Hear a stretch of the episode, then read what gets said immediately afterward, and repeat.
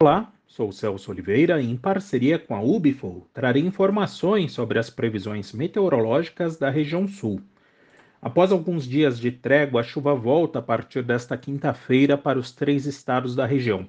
E pelo menos até o início de maio, a chuva será frequente, o que deve diminuir o ritmo de trabalho de campo, principalmente entre o Rio Grande do Sul e Santa Catarina, onde o acumulado projetado passa dos 200 milímetros nesse final de abril. Essa chuva deve acontecer principalmente depois do dia 24 de abril, Uh, e ao, além de atrapalhar, paralisar aí as atividades de campo, não seria estranho o aparecimento até mesmo de erosão em algumas propriedades em função do acumulado alto projetado na divisa dos dois estados. No Paraná, a chuva também será frequente no período, mas com acumulados mais modestos. Por exemplo, na região entre União da Vitória Pato Branco, Francisco Beltrão, seja mais para o sul do estado, sul e sudoeste do estado, a expectativa é de acumulado em torno dos 70 milímetros, enquanto que áreas do norte e leste do, do estado do Paraná devem receber menos de 20 milímetros